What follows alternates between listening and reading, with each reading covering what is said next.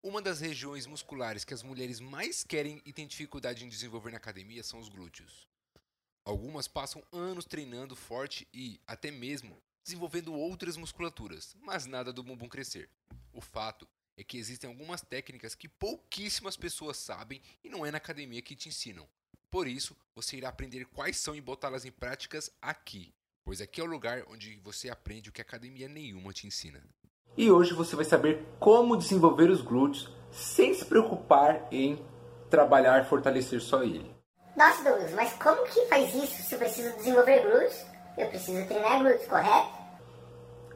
Depende, vou dizer que está correto, mas também está errado. Por quê? Porque a gente tem que pensar no geral. Quando a gente precisa desenvolver uma musculatura, no caso aqui o glúteo, você tem que pensar no geral, porque o corpo ele é um sistema todo interligado. Pense no global para desenvolver o específico, tá ok? Então você precisa seguir alguns princípios antes de é, que vão ajudar potencializar, acelerar os resultados dos glúteos, tá? É aquilo que eu sempre falo. Por que, que é tão difícil das mulheres desenvolver glúteos? Porque não segue um mantra que vocês vêm conhecendo aí, que é alongar o que está curto, fortalecer o que está fraco.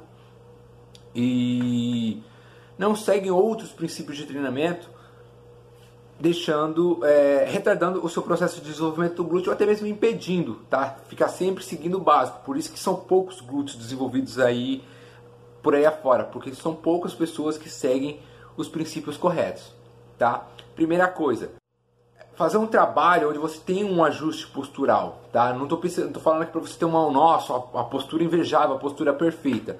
Mas quando você começa a equilibrar alguns músculos que estão tensos, encurtados, tá? Alongando eles e fortalecendo os músculos que estão fracos, porque um acaba roubando, impedindo a ação do outro, você equilibra um jogo de cabo de guerra, onde os tensos e os, os, os músculos mais encurtados, mais tensos acabam roubando a ação ou impedindo a ação do, glúteo, do músculo mais fraco, que é o caso do glúteo, você começa a manter um equilíbrio e fazer todas essas musculaturas trabalhar de forma harmônica, de forma igual, de forma equilibrada, tá?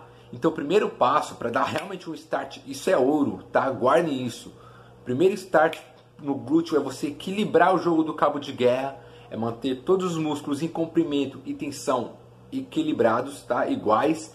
E aí depois partir para os treinos de glúteo propriamente dito, tá? Então, muitas vezes você vai ter uma pisada pronada que vai impedir a, a, a, uma ativação, vai impedir o desenvolvimento do seu glúteo. Você vai precisar fazer exercícios para corrigir essa pisada. Você vai ter algum problema de hiperlordose lombar, uma retificação pélvica, ou seja, quando o bumbum fica empinado, criando falso bumbum empinado, né? ou então o bumbum fica escondido, deixando a lombar que tem que ter uma curva certinha, totalmente reta, também vai influenciar no desenvolvimento dos glúteos. Então vocês precisam pensar no global, ajustar todas essas disfunções para depois pensar em treinos de fortalecimento para glúteo, tá bom? É basicamente isso. Aprender a respirar uma das técnicas também, tá? Então vocês têm que pensar no todo para fortalecer o específico. E assim chegamos ao final desse podcast. Espero que tenha gostado e aguarde os próximos episódios.